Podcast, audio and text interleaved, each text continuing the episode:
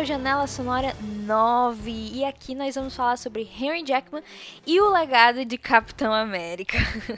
Porque assim, gente, o Henry Jackman, ele fez as trilhas sonoras de Capitão América Soldado Invernal, Capitão América Guerra Civil e agora ele está de volta para a série do Falcão e do Soldado Invernal. Então, Assim, é mais do que justo que eu venha trazer esse tema agora.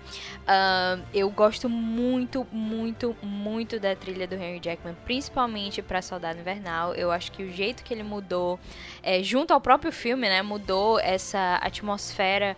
Uh, e essa identidade do Capitão América, que, que meio que saiu dessa, dessa coisa mais de símbolo estadunidense durante a guerra e foi mais para um, um um lado mais pessoal, né? Um lado mais quem é o Steve Rogers de verdade, é, além dessa toda questão do Capitão América. Então a gente vai falar bastante sobre isso. Eu vou trazer temas aqui de Soldado Invernal, de Guerra Civil e comentar algumas coisas que a gente já pôde observar na série do Falcão e Soldado Invernal. O Henry Jackman, ele é um compositor britânico, é, ele trabalha agora no ramo de trilhas sonoras, mas ele já produziu bastante, já trabalhou bastante é, no próprio ramo de música. Ele é, esteve envolvido em, em, produções com Elton John, com Seal. Ele, ele programa, é, basicamente ele produz, ele trabalhou bastante como produtor de música, é, programação, mixagem, edição de som. Então ele tem muito é, histórico nesse, nessa parte mais técnica da música, né? Ele já trabalhou em diversos álbuns também. E ele, dentro do ramo da trilha sonora, ele veio como um alguém é, mentorado pelo Hans Zimmer, né? Ele fez parte daquela trupezinha que a gente, inclusive, já tinha comentado lá no primeiro Janela Sonora do Piratas do Caribe. É uma trupe do Hans Zimmer, né? Que o Hans Zimmer ele teve vários aprendizes é, nesse sentido. E o Henry Jackman, ele foi um deles. Ele trabalhou com o Hans Zimmer é, na equipe que estava trabalhando em Piratas do Caribe 2 e 3. Trabalhou também nessa mesma equipe que estava trabalhando em The Dark Knight. Então, ele teve bastante é, contato com o Hans Zimmer em relação a isso. Tipo, eles trabalharam juntos um tempo. Ele trabalhou junto ao Hans Zimmer e o John Powell é, num curta de Kung Fu Panda, a sequência ali é, em curta de Kung Fu Panda. É, ele compôs é, com Hans Zimmer também outra trilha é, do filme Henry 4 ou Henry 4, não sei exatamente.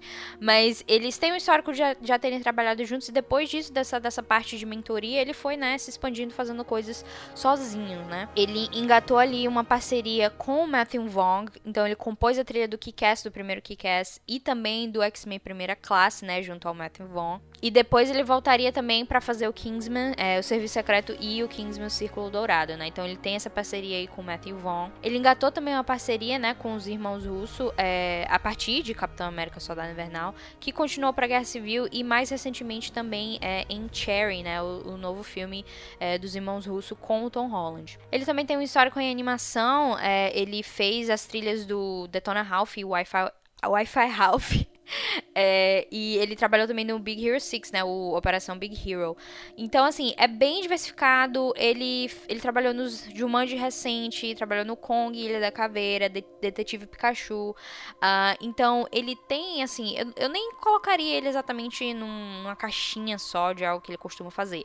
Mas é um fato que ele tem uma experiência maior com essa parte mais experimental da coisa, com bastante é, sintetizadores e, e produção produção, produção de som mais técnico, né? Porque ele tem essa, esse histórico de, de justamente trabalhar na edição e mixagem de som. Então ele experimenta bastante com o som, além de, claro, toda a parte orquestral e tal. Mas ele é realmente mais conhecido por essa parte experimental. Ele foi indicado ao BAFTA pela trilha de Capitão Phillips. E ele também foi indicado ao BAFTA de Games com a trilha de Uncharted 4, é, que foi a primeira grande trilha de jogo aí que ele fez. Muita gente, inclusive, elogia bastante essa trilha dele. A entrada do Harry Jackman dentro do MCU foi algo bem assim. Não inesperado, mas no mínimo curioso, porque quando eles. Quando o, MCU foi fazer né, o segundo Capitão América, eles mudaram completamente a abordagem, né? O primeiro Capitão América, ele é bem clássico, bem realmente representativo aí desse ícone, dessa figura é, de patriotismo do Capitão América. E a trilha é do Alan Silvestre, que, tem, que faz uma trilha realmente bem orquestral e bem clássica, bem, tipo, remetente a, a filmes mais antigos, como Indiana Jones, por exemplo. E, e assim, quando eles vão para Capitão América, o Soldado Invernal, eles mudam completamente, tanto em termos de história quanto em termos de trilha também. Foi algo bem ousado do Kevin Feige à época trazer os irmãos Russo, né? Porque os irmãos Russo, eles tinham bastante experiência em comédia, né? Com o Community, com Arrested Development. Então, foi bem, no mínimo, curioso é, quando eles trouxeram os irmãos Russo para fazer um filme assim de ação e aí eles deixaram o, os irmãos Russo trazerem, tipo, outro compositor é, sem, sem realmente forçar a barra nisso. Então eles trouxeram Henry Jackman e, e aí teve essa parceria que deu muito certo a nível da proposta do filme. O Henry Jackman, quando tá falando sobre a trilha, ele diz que o filme é mais um The Dark Knight, um Cavaleiro das Trevas, do que um Superman, o original, né? Porque, assim, a gente já teve a história de origem lá, como se a gente já tivesse tido o, o momento Superman ali do Capitão América, e agora é um momento mais ousado de ousar com o personagem e de tirar ele dessas amarras é, simbólicas, né? E patrióticas nesse sentido. A trilha tem uma vibe industrial, ela trabalha bastante com isso, ele, ele compara com obras como Robocop e Exterminador do Futuro, e principalmente na, no tema né, do Soldado Invernal, a gente tem sim essa semelhança e essa é, inspiração pelo tema do Exterminador do Futuro. Mas apesar disso, a trilha também tem um elemento orquestral e um elemento é, sentimental, emocionante é, dentro dela que a gente vai abordar aqui. Então eu tenho como objetivo aqui nesse cast apresentar o trabalho que ele fez no MCU, como isso foi importante para o personagem do Capitão América poder se tornar um pouco mais outra coisa, além daquela coisa mais quadrada. E também a gente lembrar disso para a série do Falcão e Soldado Invernal, porque o Henry Jackman tá nessa série e eu nem consigo. Cara, é, é muito importante a gente entender quão raro é a consistência temática de trilhas sonoras no MCU, porque o, o esse universo tem 23 filmes e é, é, seria, assim, absurdo eles conseguirem sempre manter, tipo, os mesmos compositores em algumas dessas sequências, franquias e coisas do tipo. Eles raramente conseguem isso, né? A gente viu isso pouquíssimas vezes. Então, esse é um exemplo de, por exemplo, claro, Alan, Alan Silvestre, ele não veio pro Soldado Invernal, mas ele depois voltou, né? É, ele foi, foi pra Vingadores, aí depois é, foi pra Guerra Infinita e é, Ultimato. Mas, mas quando a gente fala de consistência temática aqui, a gente raramente tem. Então, às vezes a gente é, começa o filme filme com um compositor e depois tem outro e depois tem outro. O próprio Thor, né? Os três filmes do Thor tem três compositores diferentes. Eles não conversam um com o outro nesse sentido. Então tem, a gente nem consegue é, remeter o Thor a um tema além do dos Vingadores, né? Então tem essa falha em diversos outros filmes. Então eu comemoro bastante o Henry Jackman estar de volta aqui para Falcão e Soldado Invernal, porque é a vibe dele. Ele introduziu temas como o tema do Soldado Invernal e do próprio Falcão. E, e, e continua nessa mesma discussão. A, a, série continua a mesma discussão que começou lá em Soldado Invernal. Cara, eu tô muito animada para isso. Mas vamos logo entrar aqui na discussão da trilha.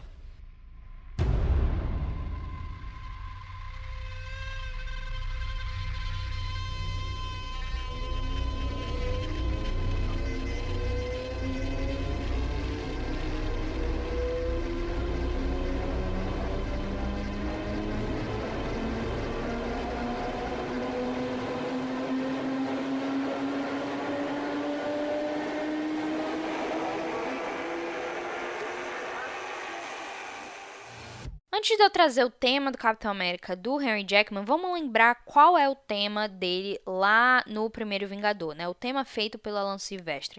Ele é um tema bem heróico, né? Bem representante ali daquela época de guerra e da simbologia do, do personagem. Então, ele, o, o tema do Alan Silvestre reflete completamente isso. Vamos lembrar. Música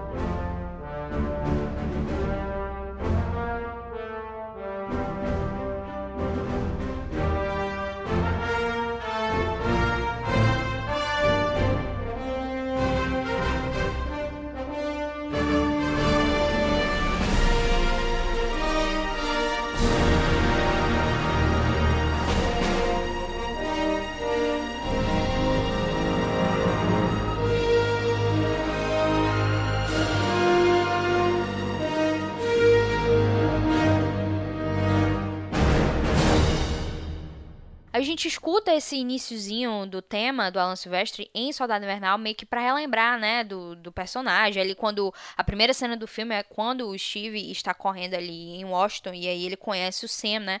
Então tem uma, uma referência ali para você tipo relembrar, ah, esse homem aqui é da guerra, ele é um homem fora de seu tempo, né? Ele tá tentando é, ser colocado nesse novo mundo que tipo é completamente diferente do que ele estava acostumado antes. Então o Henry Jackman ele traz isso brevemente só pra gente lembrar e aí depois disso é só realmente a trilha dele. Quando ele vai apresentar o próprio tema dele, eu acho muito interessante que ele faz isso, né, na cena lá do avião, quando o Capitão América vai, ele pula lá do avião é, em direção ao navio, né, a missão lá do Lemurian Star. E aí, cara, eu acho incrível porque ele apresenta o tema dele no contexto é, de ser uma missão furtiva, né, de ser uma questão de espionagem, uma mistura, porque não é mais aquela aquela aquela vibe do Capitão América na guerra. É a vibe dele agora agindo mais como espião do que como um soldado propriamente dito, né? Então ele usa muito bem essa atmosfera é, de, de, de, ser uma coisa de ação, espionagem mesmo. E eu queria usar aqui o Lemurian Star, né, a faixa dessa cena, para apontar o, o tema dele principal. Porque é composto por duas partes, essencialmente, né? Tem a parte mais de ação, que dá mais o ritmo às cenas e tal, e tem a parte mais é, emocional, que é, inclusive, o que vai representar o próprio Capitão América, e a gente vai falar um pouco melhor é, com, ao, ao, longo do episódio. Então, pegando aqui o início de Lumiere Star, a gente escuta essa vibe, né, como eu falei, descrevi, e aí tem também as notas do, desse tema do Capitão América, desse tema emocional do Capitão América. E ele usa essas notas ao longo dessa faixa toda, usando instrumentos de naipe de metais, né? Tipo trombone, tuba, trompa, essas coisas. E aí ele vai, tipo, deixando percorrer a faixa, acontecendo a parte da ação, acontecendo essa parte furtiva e colocando esses, esses, essas notas do tema dele ao longo da faixa. Vamos aqui ouvir só o início dela para vocês reconhecerem essas notas principais.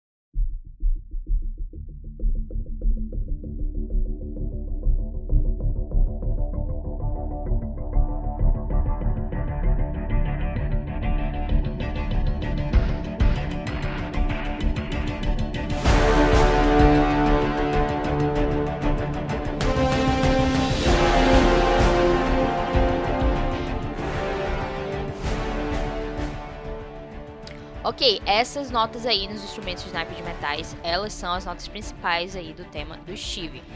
Agora a gente vai ouvir a segunda parte desse tema, que é a parte mais da ação. Aqui nessa faixa ela está ainda um pouco mais contida, né? Porque, por exemplo, na faixa de abertura que iniciou esse programa, vocês ouviram ela é, um pouco mais alta, mais aberta e tal, porque é uma cena maior, de, de um escopo maior. Aqui a gente ainda está sendo apresentada e tal, ainda está uma vibe mais, como eu disse já várias vezes, furtiva, né? Mas ao longo dessa segunda parte do tema dele, que é a parte de ação, as notas do tema dele, do tema emocional, continuam sendo tocadas de fundo. Vamos ouvir. Vocês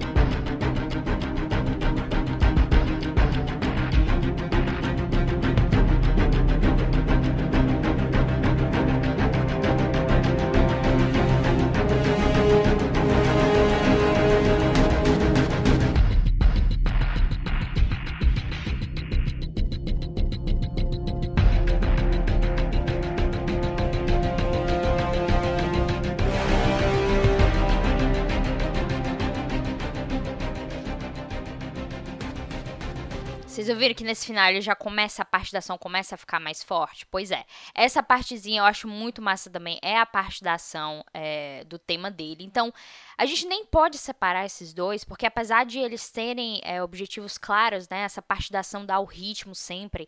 E essa parte emocional, ela é um pouco realmente mais ligada ao emocional do Steve. Ainda assim, está junto a, ao longo da trilha, eles dois sempre estão trabalhando juntos. Eu vou falar um pouco mais sobre esse tema do Steve mais pra frente, porque faz parte da faixa End of the Line, né?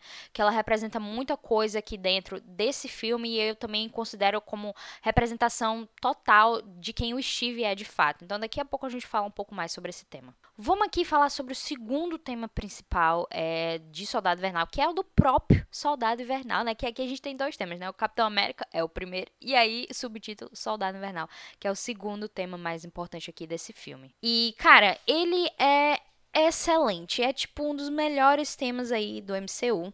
Foi um dos primeiros temas que o Henry Jackman compôs. E ele compôs assim: ele, ele teve essa ideia e decidiu, cara, vou fazer esse suit aqui, que é o que a gente escuta na faixa do Winter Soldier, é um suit, né? Aquilo, aquela junção do tema inteiro, que aí quando você vai colocar na trilha, você pe vai pegando partes separadas e vai montando como você achar melhor. Mas o suit é o tema inteiro, escrito sem né, interrupções. Então ele teve a ideia para esse tema, ele fez, ele compôs, fez tudinho, e aí, e aí né, ia apresentar para os diretores, para os irmãos russos. Aí disse: Olha, eu fiz isso aqui.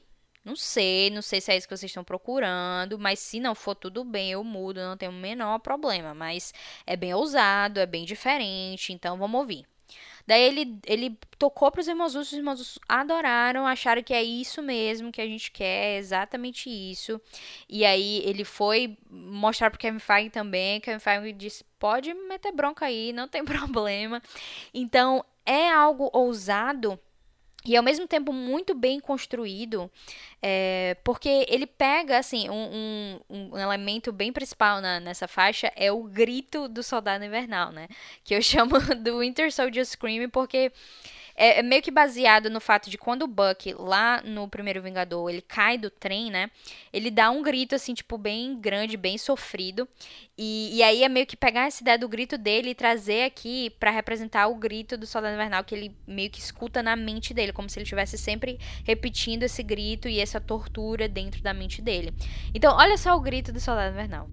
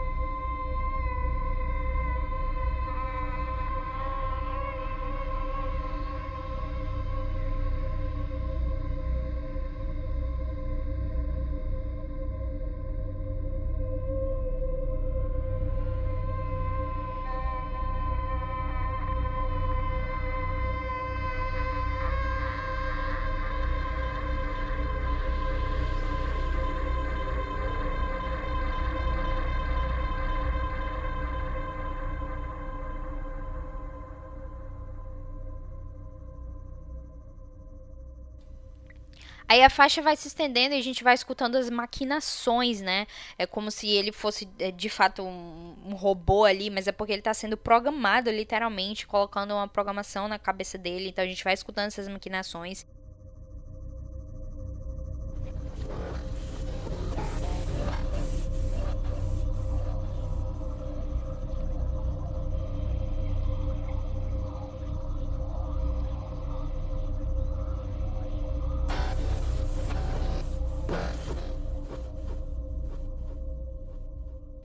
Aí a gente tem o som dele também, tipo, se inicializando, entendeu? Como se, tipo, ele estivesse substituindo o humano e entrando o robô. Então a gente tem meio que essa progressão aí mostrando isso.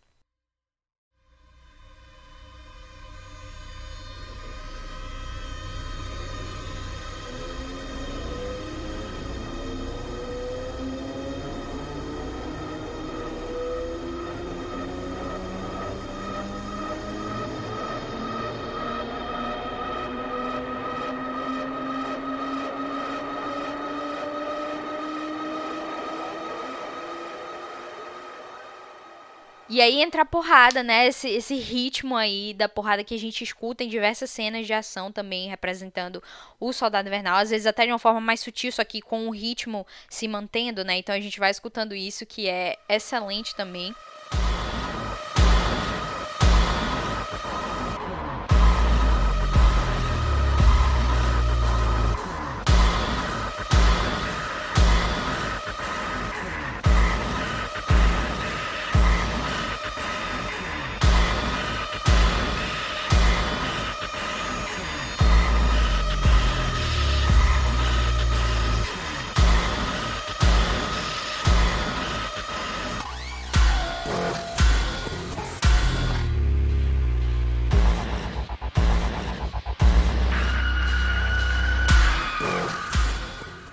Aí se mantém o mesmo ritmo e aí entra uma melodia.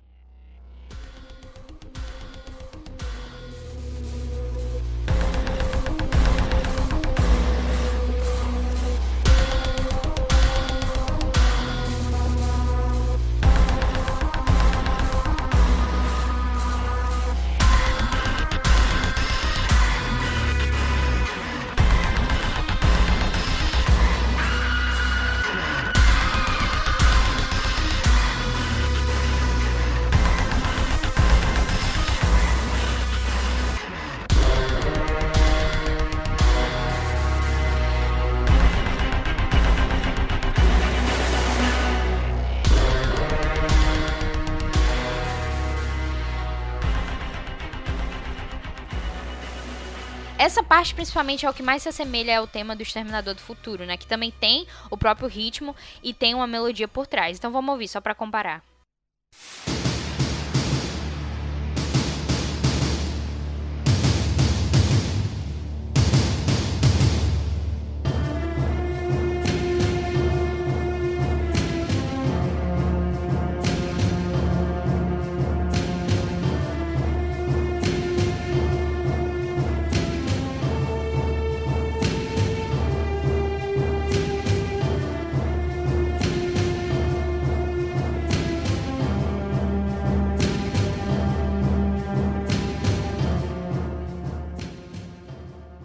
Sempre escuta indicativos do Soldado Invernal ao longo da trilha, sempre que ele aparece, sempre que ele está envolvido, né? E é muito bom. Eu lembro de quando eu tava assistindo esse filme pela primeira vez, eu tava, tipo, ouvindo isso e achava sensacional. Eu ficava, meu Deus, esse tema é muito bom e dá um ritmo muito bom. E toda vez que tem esse, esse ritmo da porrada e também depois se junta ao ritmo de ação do tema do Capitão América, é excelente, sério. O Henry Jackman trouxe de volta esse tema para o primeiro episódio de Falcão e Soldado Invernal, porque a gente tem, né, é, uma cena de flashback para uma outra missão aí que o Soldado Invernal teve na época que ele ainda tava, né, sob o controle da Hydra. E aí a gente vê o Buck acordando, né, ele tava tendo um pesadelo lembrando essa memória.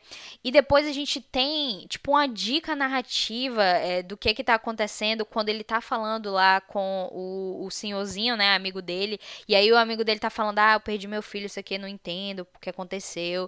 E aí a gente escuta, tipo, a gente tá vendo a cara dele meio torturada ali, a gente escuta só o gritinho do Winter Soldier na trilha, bem, né, sutil ali, e a gente entende, já dá para entender narrativamente que foi ele que matou o filho dele, que aquela pessoa que ele matou naquele flashback que ele teve foi o filho do amigo dele ali. Então, eu adoro quando isso acontece, porque a gente já sabe o que essa, essa trilha significa, esse tema significa, e aí quando ele usa novamente aqui, é tipo narrativamente perfeito. Eu tô muito empolgada com isso. e aí eu não sei se ele vai usar outras vezes, né? Porque assim, o tema Soldado Invernal, ele representa o Soldado Invernal e não o Bucky. Então talvez a gente escute outras vezes se tiver outras cenas de flashback ou algo do tipo, mas eu não contaria com isso sendo utilizado para o Bucky em si. O Jackman ele também faz um tema pra Hydra, né? Ai, gente, eu, inclusive, o pessoal sempre reclama que eu falo Hydra em vez de Hydra, mas sei lá, gente, eu acho mais legal, desculpa. então, ele faz outro tema pra Hydra, mas é, não, não diverge tanto assim do que o Sylvester já tinha feito. É, o que o Sylvester tinha feito é um pouco mais grandioso, porque é para ser, representar esse tipo de vilania bem é, performativa, né? Do, do, o Caveira Vermelha lá é algo bem performativo, bem teátrico, assim. Então, o, a diferença é mais essa mesmo, que lá na, na trilha do, do Silvestre tem essa, toda essa questão um pouquinho mais exagerada, digamos assim. Então, assim, vamos lembrar só o que o Silvestre fez aqui.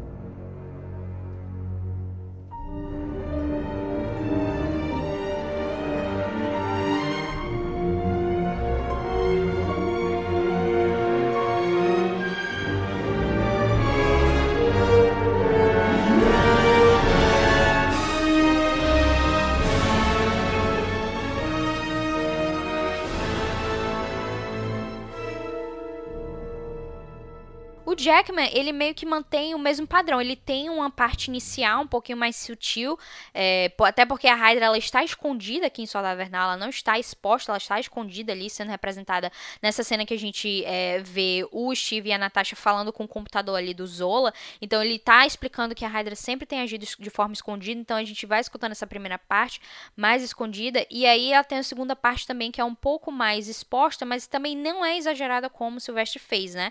Então vamos ouvir o Hydra aqui do Henry Jackman.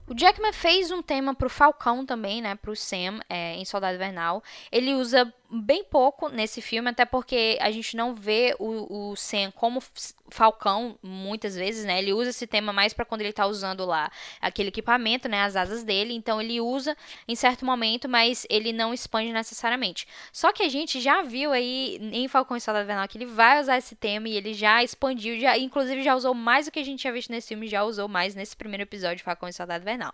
Então vamos ouvir o tema do Falcão.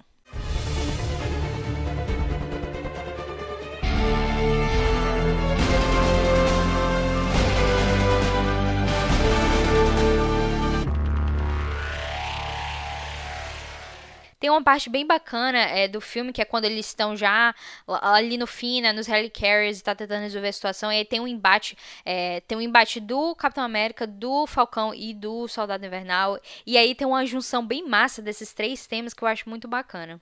Música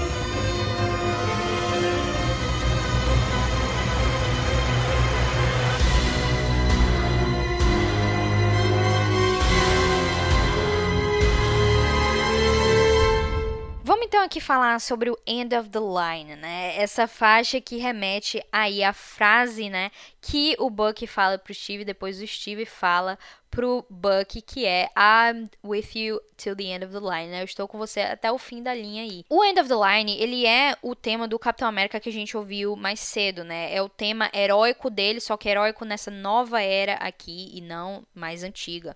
Só que quando a gente escuta esse tema no End of the Line, é só piano, é uma coisa bem mais. É emocionante, assim, mais emocional, né, nesse sentido, ele representa diversas coisas. Quando o Henry Jackman tá falando sobre isso, ele discutiu bastante o fato de que era muito necessário que o filme tivesse essa atmosfera de ação, né, mais frenética, só que também tivesse esse núcleo emocional, né? E quando a gente está falando de Capitão América aqui, o que está acontecendo é que o Capitão América, como símbolo, ele representa o governo, assim, representa é para representar o país, né, nesse sentido mais patriota.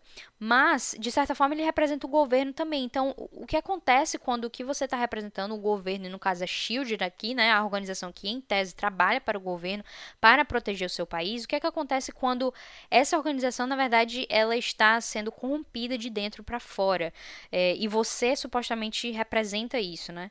Então, o que, que o, o Jackman quis fazer aqui foi meio que tirar, separar essas duas coisas, separar o Capitão América do Steve e dizer que o Steve agora tá olhando para isso e percebendo que, cara, é, não, na verdade você está fazendo algo errado e eu não vou ser o símbolo disso.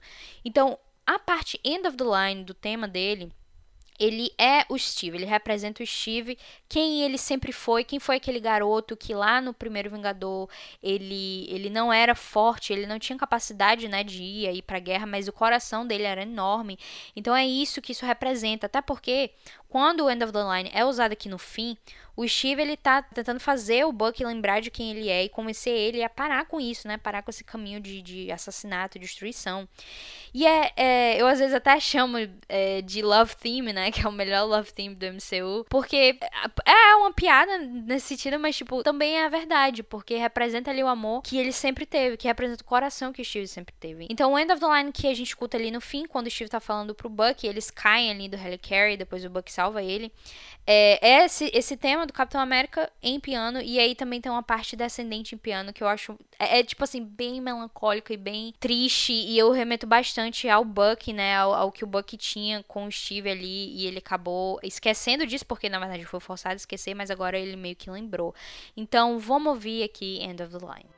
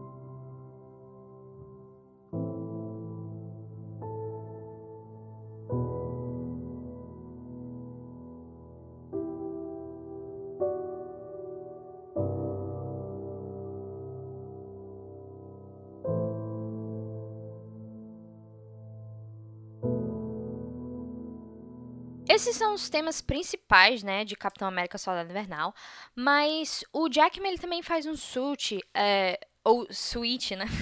Porque eu gosto, eu prefiro aquela, né? Diferenças de pronúncia. Eu gosto muito de falar Hydra, mas quando é para falar suit, que é suíte, é a palavra certa, eu falo suit. Enfim, o Jackman ele faz um suit é, do Capitão América, que é uma faixa de 9 minutos, ela é gigante. É aquilo, né? Quando você faz um suit, você faz uma junção de todos os temas principais do seu filme. No caso, é, do Captain America Suit são os temas principais do próprio Capitão América nesse filme. Eu acho uma faixa muito linda, muito bem construída. Eu recomendo a todos que escutem ela. É, eu vou usar ela para finalizar o programa, mas eu acho ela bem emocional. Ela usa esses os temas do Capitão América, né, a parte mais de ação e principalmente a parte do End of the Line, com uma progressão muito massa. Então, escutem lá se vocês gostam da trilha é, do Henry Jackman em Soldado Invernal. Acho que é obrigatório você escutar essa faixa. O que, que a gente pode esperar para a série do Falcão e Soldado Invernal aqui, é, dos temas desse filme, né? Como eu disse, ele vai expandir, é, já expandiu e vai continuar a expandir o tema do Falcão. Ele também traz de volta aqui o End of the Line. E, e cara, da primeira vez que eu vi End of the Line na série, foi, foi assim, um, um ódio enorme, porque ele usa naquele fim do primeiro episódio, quando quem tá aparecendo é o John Walker, né? Então achei muito interessante que ele usou o End of the Line de forma um pouco distorcida, assim, com algumas notinhas diferentes para você já entender que aquilo tá errado. Esse não é o Capitão América, tá errado isso.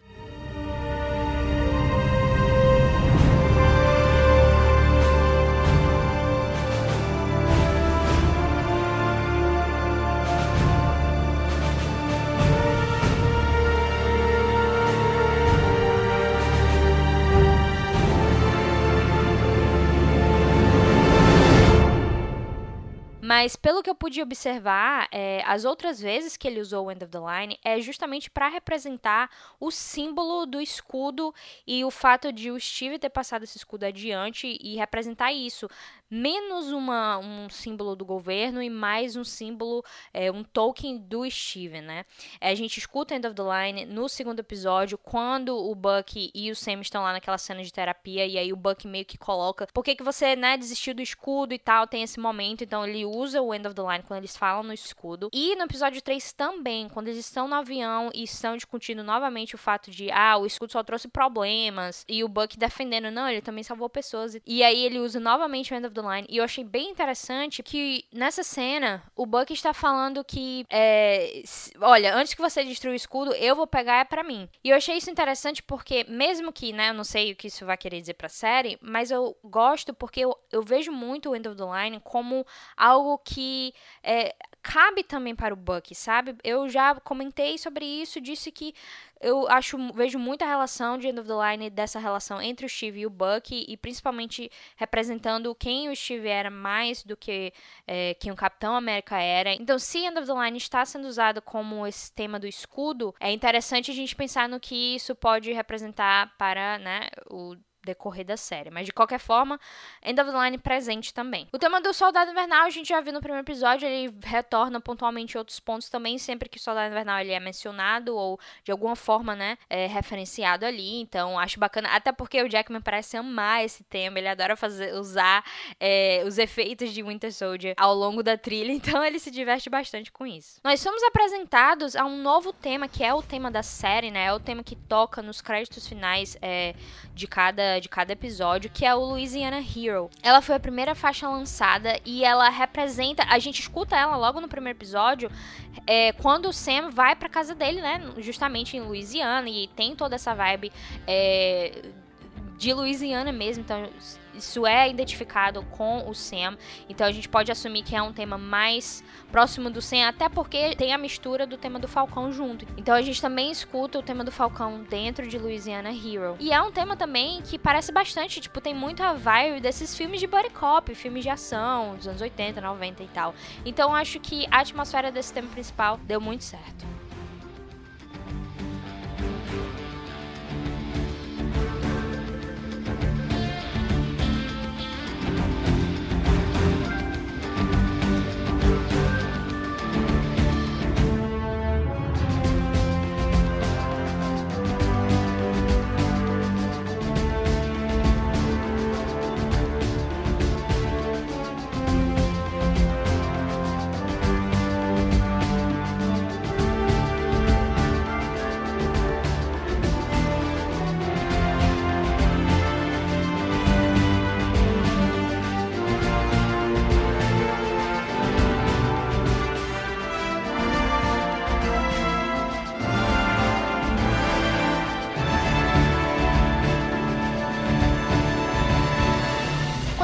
Chega em Guerra Civil, praticamente só o tema do Soldado Invernal sobrevive.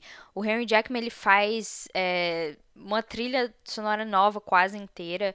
E eu lembro que a época eu fiquei bem é, insatisfeita com isso, eu fiquei um pouco chateada. Porque eu lembro de pensar, cara, por que ele não usou o tema do Capitão América de, de Soldado Invernal? Por que ele não fez isso e tal e tal?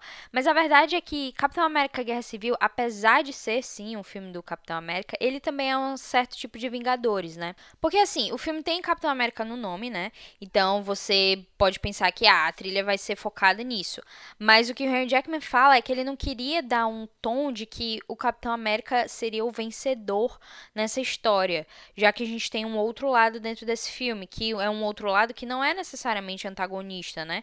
Mas é um lado que está fazendo oposição ali à ideia central do Capitão América. Então a gente tem o lado do Tony Stark sendo essa força de oposição, e dessa forma a trilha tinha que ter é, um tom que não colocasse o Capitão América como o grande vencedor da disputa, necessariamente. Então, aqui ele cria um certo ele cria um novo tema pro Capitão América que a gente escuta ali é, no iníciozinho e depois no final quando a gente é, quando, quando o Steve vai salvar o pessoal lá da prisão, né, o time dele da prisão. É, em outros momentos também aparecem é, ao longo da trilha, mas não tem tanta é, não tem tanto espaço aqui, porque o que mais tem espaço são dois temas específicos. Então o tema do Capitão América aqui em Guerra Civil é esse. Thank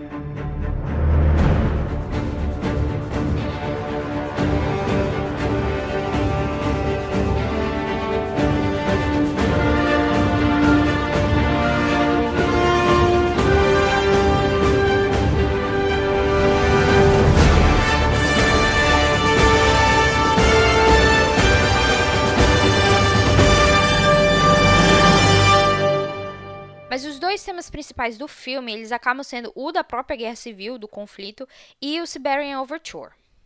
Começando aqui por Siberian Overture, ele é o tema que inicia o filme, inclusive, né? A cena inicial do filme. Ele, ele assim, ele representa essencialmente a problemática do filme, que é a, a busca do Zemo pela, pelo esse relatório da missão de 16 de dezembro de 1991 e como isso se relaciona com o Soldado Invernal e eventualmente com o conflito da Guerra Civil. Então ele acaba tendo esse protagonismo ao longo do filme porque é o Zemo que está por trás disso tudo e é esse plot dele de, de colocar o Soldado Invernal como culpado por essa missão é, expor isso para o Tony e, e essencialmente quebrar os Vingadores. Então é uma representação disso tudo. Eu coloco ele bastante como tema do Zemo, apesar de que o Jackman tenta fazer é, algo um pouquinho mais sutil com o Zemo, que eu inclusive acho até sutil demais, então eu prefiro até colocar o Siberian Overture como o tema principal do Zemo, até porque é usado é, em sua grande maioria quando o Zemo está em cena, quando ele está maquinando alguma coisa, né? Então tem essa relação, tem muita relação com os super soldados é, da Hydra, né, que a gente vê lá na Sibéria, inclusive quando a gente quando o filme começa, a gente está na Sibéria e vendo o soldado invernal, né, sendo tirado ali do, do gelo para cumprir uma missão.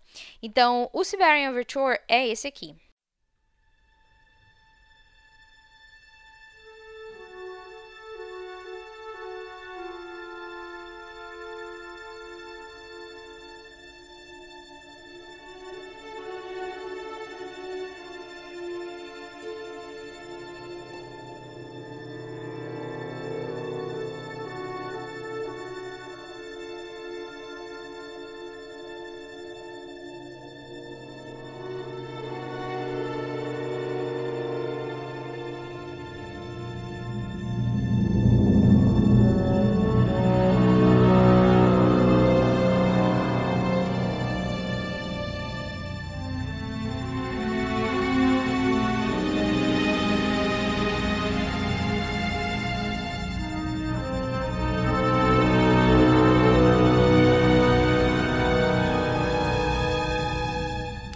Inclusive, tem uma parte no filme que é quando o Buck tá lá é, em Bucareste e aí ele tá na rua comprando lá, né, os negócios, as frutas.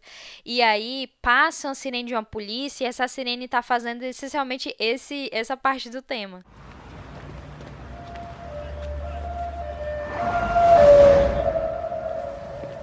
Eu acho muito bacana esse detalhe. O tema do Zemo mais sutil que eu mencionei, é, o Henry Jackman ele disse que tentou colocar é, o instrumento cimbalom, que é tipo um instrumento de corda do leste europeu, incorporado a isso, mas cara, é muito sutil mesmo. Eu acho que assim, que ele não se sobrepõe em nenhum momento na trilha. A gente escuta isso é, mais claramente quando o Zemo está é, naquela cena que ele está se passando de psicólogo com o Buck, analisando o Buck para poder despertar o soldado invernal. Então, vamos ouvir.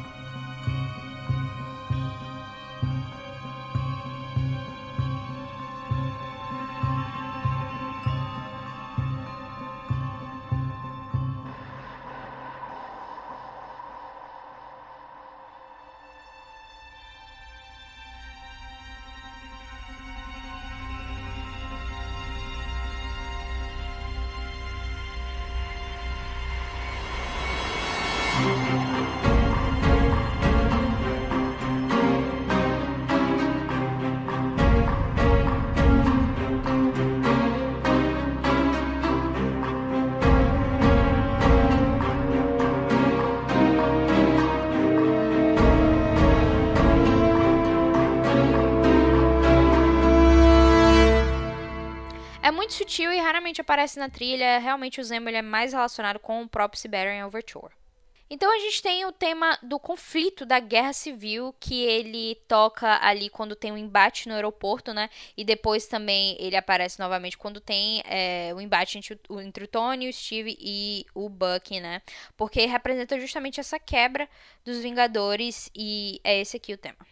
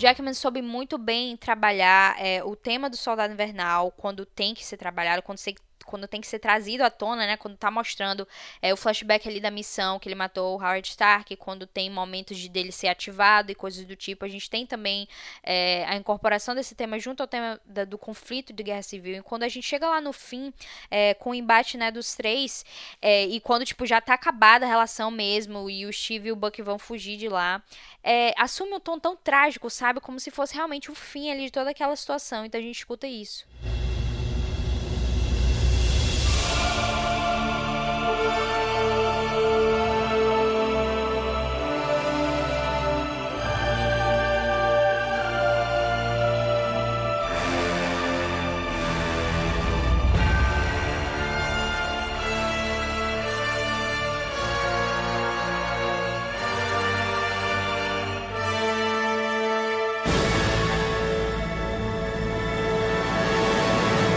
É bem poderoso. Eu lembro que quando eu fui, né, reassistir uh, Guerra Civil novamente e tal, tentar entender mais ou menos o que ele estava querendo fazer com essa trilha, eu fui sendo conquistada, porque apesar de é, ele ter tirado um pouco do que eu gostava bastante em Soldado Invernal, ele ainda manteve a, ideias, né, que fazem sentido com o filme. E, e, eu prefiro que isso aconteça em cada filme, né?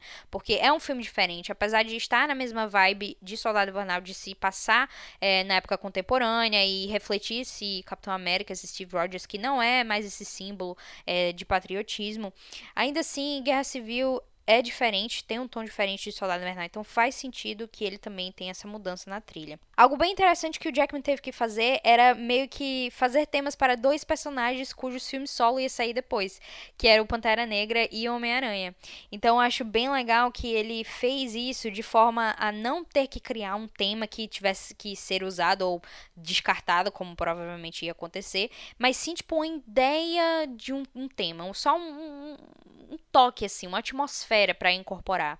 Então a gente escuta é, essa, esse toque do Pantera Negra no Call.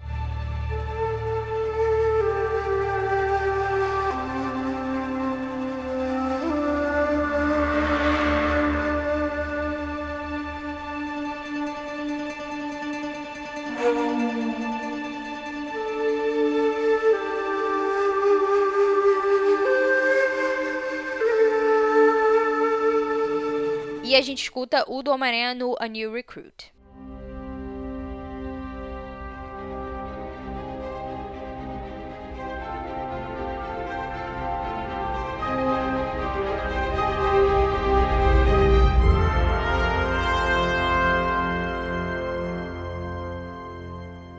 Pantera Negra tem, tem essa flauta, né? Tem essa coisa que se remete mesmo a, a, ao que seria Wakanda, né? No, no território africano. E o do Homem-Aranha é algo bem, tipo, mais genérico, heróico, só para dar uma ideia de que, ah, Homem-Aranha, heróico, herói, tudo isso. Então, eu acho bem, assim, muito massa da parte dele que, tipo, ele sabe que se ele fizesse temas é, grandes, né? Elaborados do Pantera Negra e do Homem-Aranha, eles seriam descartados porque ele não seria o compositor do filme solo dele. Então, foi muito inteligente da parte dele. O filme acaba com Cap's Promise, né? Quando a gente tem um retorno ali do tema do Capitão América aqui em Guerra Civil, quando ele vai libertar o time dele da prisão, né? E a gente tem aqueles créditos iniciais. E aí é uma junção justamente desse novo tema do Capitão América com o tema do conflito, né? De Guerra Civil. Eu acho bem bacana. Eu acho que ele, assim, não é tão memorável quando, quanto é para mim o tema do Capitão América do Soldado Invernal. Mas ainda assim eu acho que ele funciona aqui com o filme. Então, deu certo.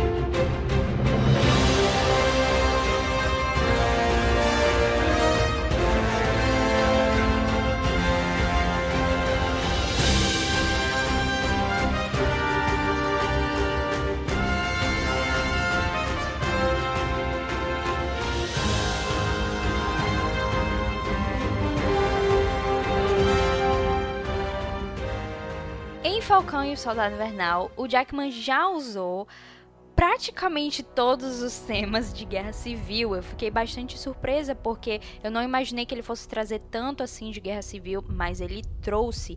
Ele, inclusive, ele usa o tema do Capitão América de guerra civil é, no episódio 2, quando o John Walker chega lá para salvar o dia, entre aspas, na luta dos caminhões em movimento, né? Então, eu achei isso interessante, achei curioso, no mínimo curioso, essa escolha. E no episódio 3, quando o Zemo é reintroduzido, né, uh, a história, é, a gente escuta logo de cara o Siberian Overture, inclusive ele é o primeiro que toca, então dá sentido aquela noção de que o Siberian Overture é mais conectado ao Zemo do que seu próprio tema.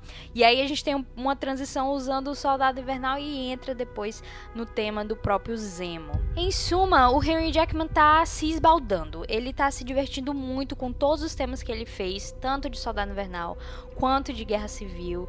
E isso é bacana porque ele tá aproveitando uma chance que em outro, outra situação ele não teria. Então assim, não o culpo acho algumas coisas um pouco estranhas, como por exemplo, usar o tema do Capitão América é, de Guerra Civil com Walker, mas talvez tenha um sentido justamente de tentar colocar esses temas do, do Capitão ao Walker e a gente meio que rejeitar isso, né? Com o End of the Line é bem isso, porque o End of the Line não está sendo usado do jeito que a gente já conhece. Com o tema do Capitão de Guerra Civil, é mais realmente uma tentativa de continuar ali a tentar colocar isso no nosso imaginário que ele é o Capitão América, mas a gente sabe que ele não é o Capitão América de verdade.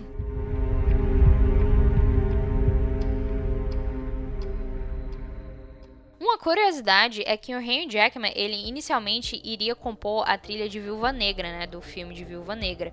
E eu acho isso bem interessante porque eu, eu tinha essa suposição de que o Jackman ia voltar também pra série, e a gente sabe que é, inicialmente Viúva Negra sairia, né, em 2020, mais de 2020, e Falcão e Soldado Invernal sairia em agosto, né, de 2020. E eles parecem ter muito relação temática aí. Então me faz pensar se, tipo, se, se teria alguma relação entre os dois filmes nesse sentido sentido. É, mas aí o Jackman saiu de Viúva Negra, na verdade rolou, eu não sei o que rolou com esse filme, porque saiu o Henry Jackman e aí entrou o Alexandre Desplat, que é, foi algo completamente aleatório, eu achei muito aleatório essa escolha, e depois ele saiu e entrou o Lorne Balfe, né, que é o compositor aí de Missão Impossível, né, o Fallout, e tá fazendo His Dark Materials aqui também. O Lorne Balfe, inclusive, ele fazia parte da trupe do Hans Zimmer também, então tem uma relação com o Henry Jackman.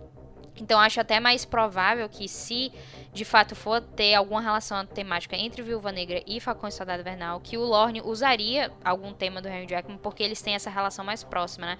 Então aí já fico mais tranquila. Mas é isso, cara. O Henry Jackman, eu gosto muito do que ele fez no MCU. É, eu acho um do, dos trabalhos de maior destaque dentro do MCU. Um, um, trabalho. As pessoas gostam muito de falar que a Marvel não tem trilhas memoráveis.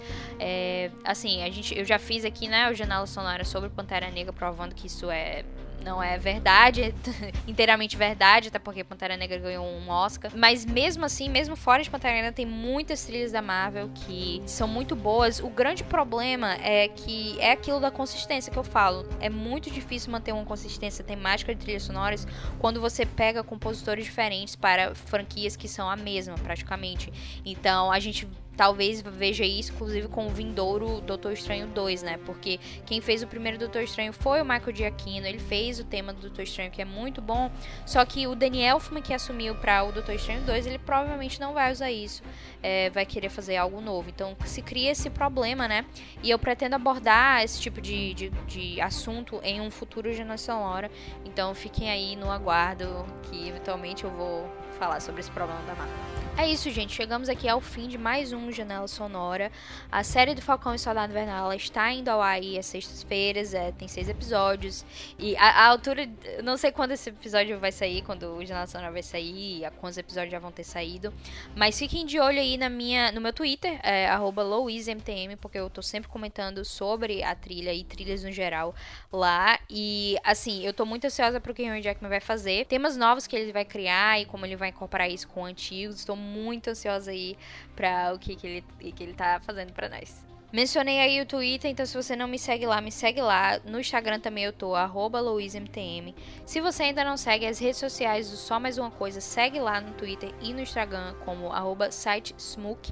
S-M-U-C. Tem vários outros podcasts lá, muitos textos, estão fazendo cobertura de Oscar e de séries e de tudo o que você imaginar tem lá no site também. Qualquer comentário, qualquer coisa que vocês quiserem falar, mandem de preferência lá no Twitter que a gente pode ter uma conversa, digam o que vocês acham aí do Henry Jackman. Eu sei que algumas pessoas não gostam tanto do trabalho que ele fez, mas eu acho sensacional, como eu já deixei bem claro nesse podcast. Não se esqueçam também de compartilhar o episódio, caso vocês tenham gostado, compartilhem com seus amigos, se vocês sabem que gostam de trilha trilha, ou se você quiser provar algum ponto sobre, sobre a trilha do Henry Jackman, é, compartilha lá o episódio, me marquem sempre que vocês quiserem.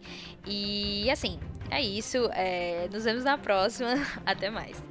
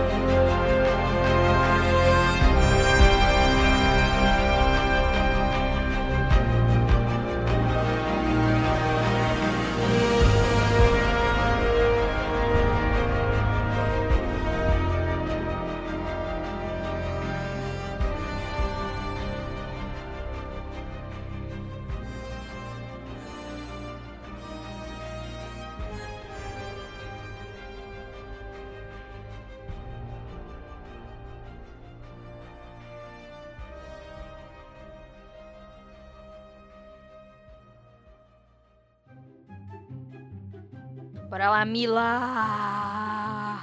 Cantar uma música pra você, Mila, antes das coisas começarem. To the left, to the left, everything you own in a box to the left. In the closet, that's my stuff. If you don't bother, baby, please don't touch, don't touch. Could you walk and talk at the same time? Desculpa, Mila. Só posso dizer isso. E obviamente isso é só para teus ouvidos, né? Então assim. Meu Deus do céu, acabo de ver uma coisa absurda que eu não tinha visto. Que minha água tá toda cheia de alguma coisa que eu não sei o que é. E eu tava bebendo. Oh meu Deus, agora pronto. Eu poderia parar a gravação e voltar de novo? Poderia, mas aí tu vai perder minha cantoria. Então tu vai ter só que esperar e cortar essa parte bem de boas e. E é isso, eu vou pegar água, tá?